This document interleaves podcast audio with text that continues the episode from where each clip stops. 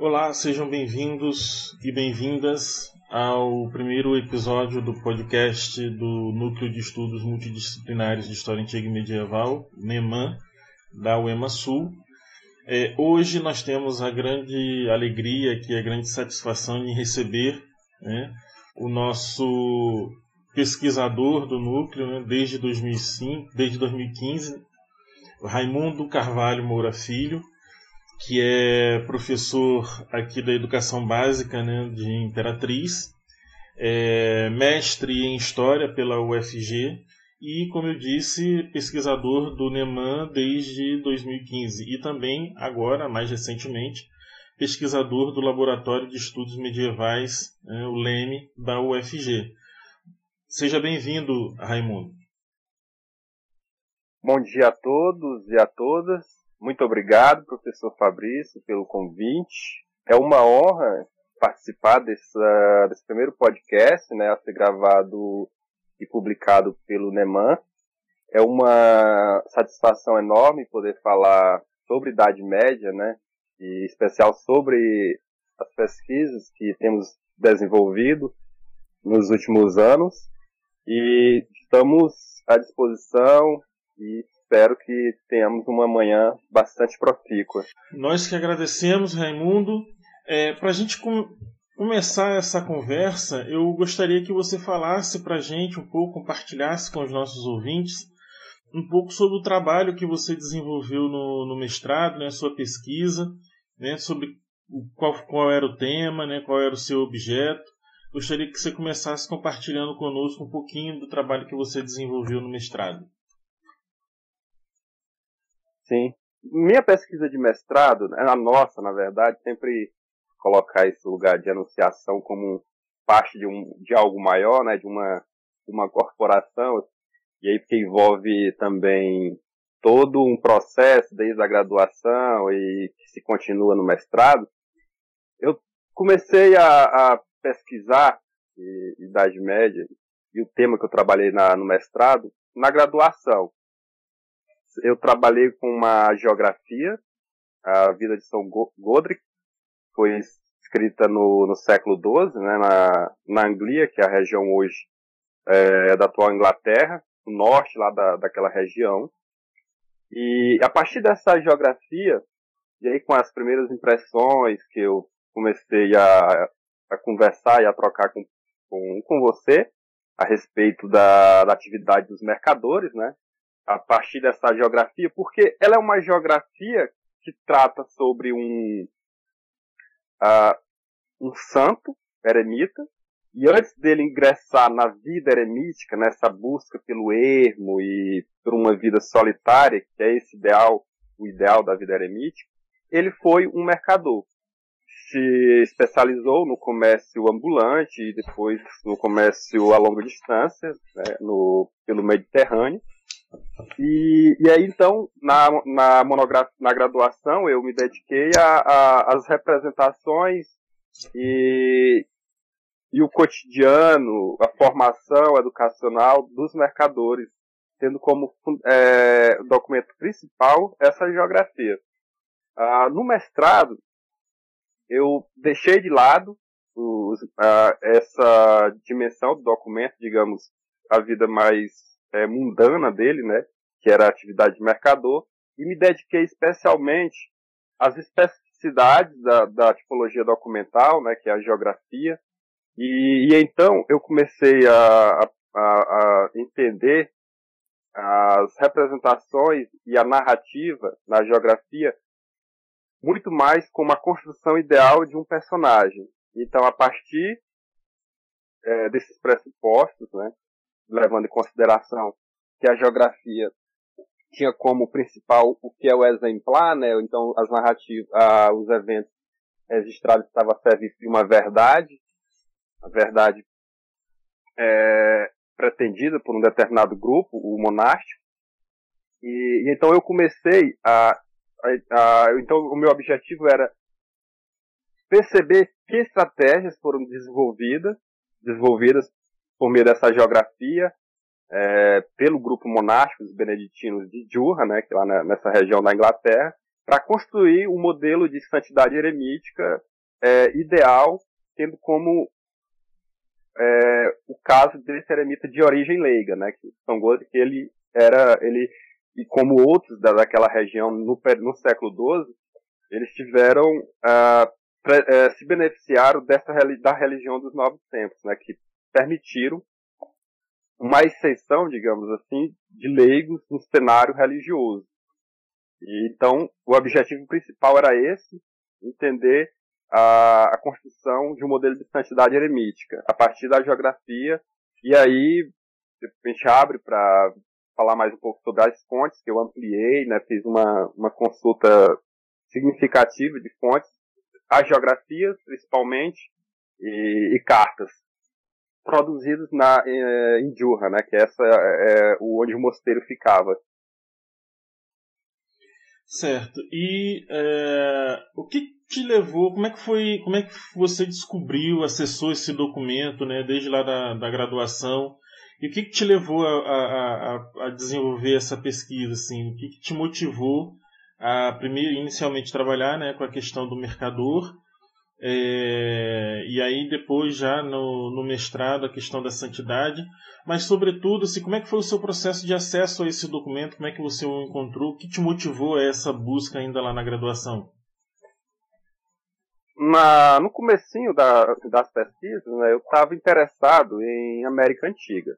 Acho que se você lembra é, desse processo que eu quando eu comecei a a, a, estava ainda é, com planos e projetos de entrar no grupo de, e de pesquisa, eu, a princípio, eu pensei, nossa, eu vou estudar é, alguma coisa relacionada à América Antiga. E aí comecei a estudar as cabeças colossais de pedra dos Olmecas para entender as relações de poder a partir desse, dessas cabeças. E aí recorri à arqueologia e, e aí só que eu fiquei nessa com esse projeto em, pouco tempo, com pouco tempo e a partir da, de leituras e de, da experiência no, no Neman, com leituras de outros autores, e aí foi despertando o interesse pela Idade Média.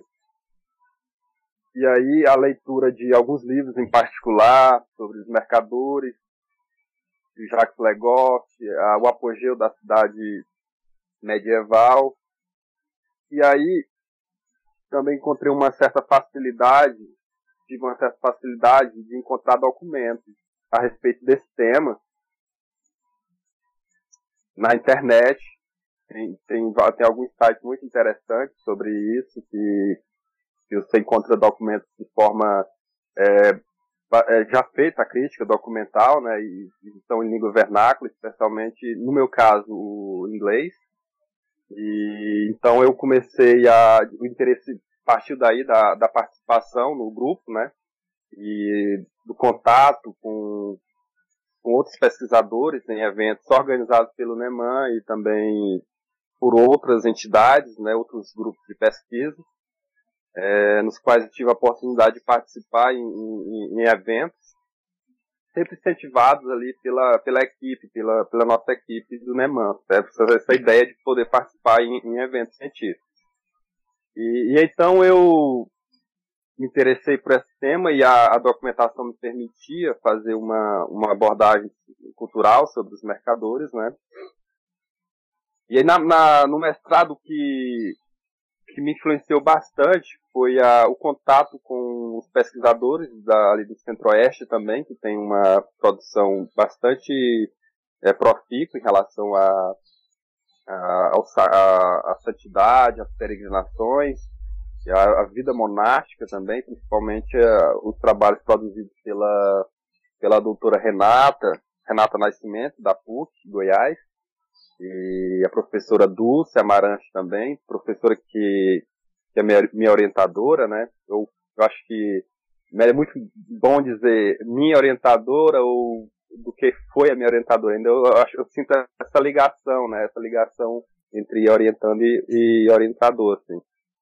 E então, a partir de, desse contato e a participação também no, como você mencionou na apresentação, a partir da, do contato e do ingresso no, no, no, na, no LEME, né, que é o Laboratório de Estudos Medievais. Ele tem vários núcleos espalhados pelo Brasil, e aí eu participei do, do núcleo da UFG. A gente organizava encontros semanais para discutir textos, projetos, e isso foi bastante interessante. E o que abriu, então, um leque de oportunidades para estudar, então, a, essa relação entre o sagrado né, e a, a, produção das relíquias também.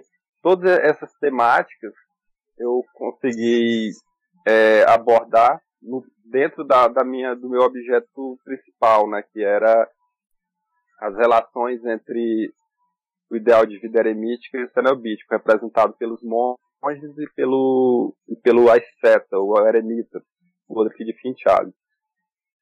Certo. É, dentro desses estudos, né, que, a partir dos estudos que você desenvolveu sobre questões relativas ao modelo de santidade, né, a, a ideia do, do, do santo, né, o imaginário sobre a santidade, o que, que você entende que seriam as especificidades da santidade eremítica em relação aos outros modelos de santidade? Né? Por exemplo, a gente tem, que era um fenômeno muito comum, inclusive no início, é, da, no final da, da antiguidade, né, ali início da, da Idade Média, né, que era a santidade é, dos mártires, né? Então a gente vem com modelos diferenciados, né, de, de santidade. O que, que você acha, o que, que você acredita né, dentro das suas leituras, aí, dos seus estudos, né, que são as especificidades dessa santidade eremítica? Sim, obrigado pela pergunta, Fabrício, porque eu acho que ela seja, ela seja capital, e aí eu dediquei um, um capítulo, inclusive, para essa temática, de forma bastante resumida, e aí é interessante esses critérios de santidade que você mencionou do final da antiguidade tardia, é, é interessante porque ele permanece como a ideia do martírio de sangue, né? Aquele, o, o santo é aquele que, que dá a vida, né? Então, a, as agiografias, ou as geologias, como eram mencionadas nesse período, ela, ela tratava muito mais sobre a morte do que sobre a existência nesse sentido, né? Então, o mártir era aquele dava o é, então e, e mártir né, vem de tem toda a ver com o testemunho né aquele que testemunha a fé. E, e aí fazendo esse paralelo com os eremitas do, do século XII eles também foram entendidos entendidos como mártires. E aí a historiografia coloca então a ideia do é, do martírio branco né? Porque ele já não morre mais em nome da fé. E aí devido principalmente a, a, ao contexto, ao cenário ser outro, não há mais a perseguição aos cristãos, o, agora então a, o objetivo, os objetivos, as agendas são outras, né? essa expansão para outras regiões do, do Ocidente latino e principalmente para, para o Reno, aquela região ali também, inclusive da Inglaterra, né?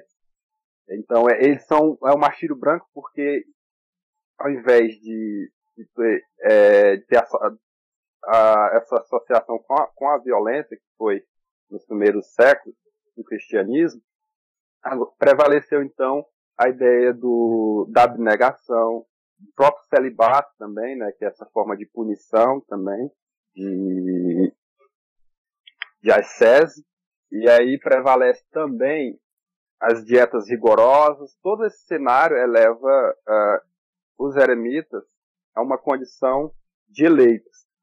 Tem um artigo que é interessante do Peter Brau, que é justamente também da Sociedade Romana Oriental do, do século V e VI, que ele trata sobre a ascensão do Homem Santo, né? Que é essa personagem também a, que busca, que assume uma posição na sociedade a partir é, de conselhos, de curas que eles realizam.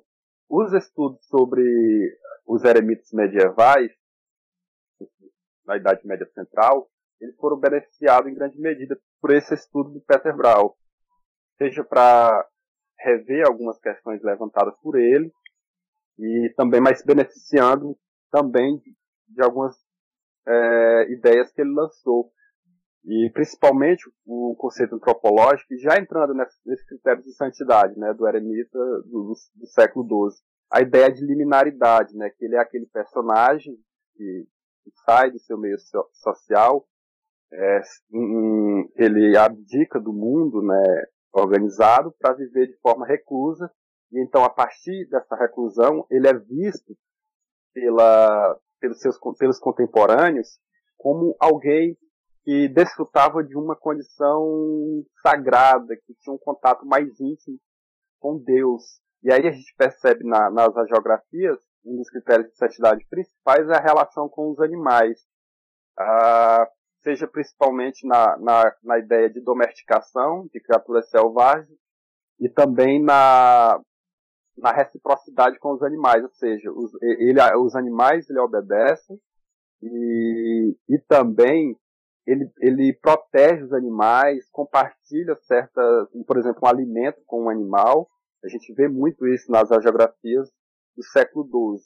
Ele é também uma outro critério de, de, de santidade é que ela, ele, o, o eremita do século XII ele é atribuído a ele é, milagres em vida, não a, é, a, a, após a morte, né, no pós-morte ele tem essa ideia de que ele é, ele realiza milagres em vida porque ele tem um contato mais próximo com Deus, pelo seu rigor ascético, pela sua vida na fronteira da sociedade, né, que é a ideia de liminaridade.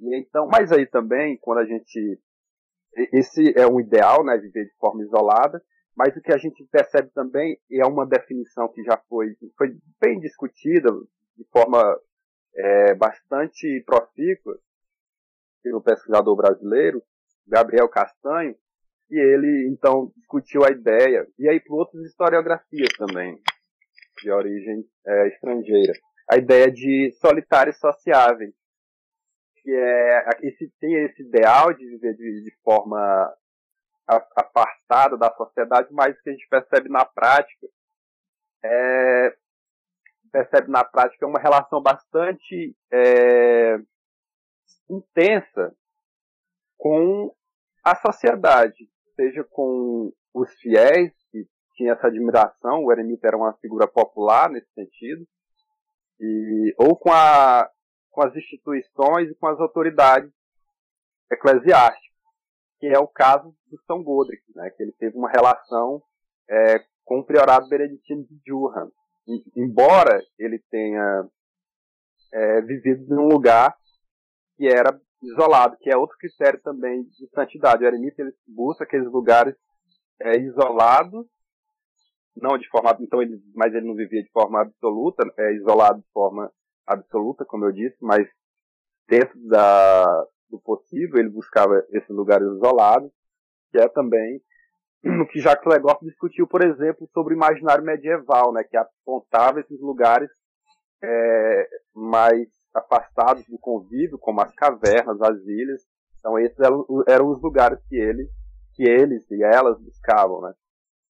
É, então eu acho que é basicamente isso por enquanto. É, a gente sabe, o, o teu recorte temporal né, da, da pesquisa foram os séculos XI e XII, né? A gente sabe que uhum. o século XII ele é um século importante da Baixa Idade Média porque ele marca o, o, né, o, o início de grandes transformações que vão acontecer ali no Ocidente medieval. Né? É, que relações você conseguiu estabelecer entre essa, é, essa, essas mudanças que acontecem aí a partir dos séculos XI e XII e a, a, o modelo de santidade eremítica de São Godric? Sim, nesse período que tem essa, esse revigoramento das cidades e do comércio, então é uma possibilidade a mais para grupos sociais se beneficiarem de dessas transformações, né? É, é, é, é fundamental então que algum, alguns é, atores sociais, homens e mulheres desse período, eles consigam, conseguiram é, ter uma projeção, uma, uma popularidade a partir da, da, da recusa dessas, dessas transformações, né? Da, do incremento comercial, das possibilidades proporcionadas pelo meio urbano, atividades associadas ao dinheiro. Então a gente encontrou e encontra na, nas geografias essa recusa desses, desses novos elementos associados a, a essas transformações, né?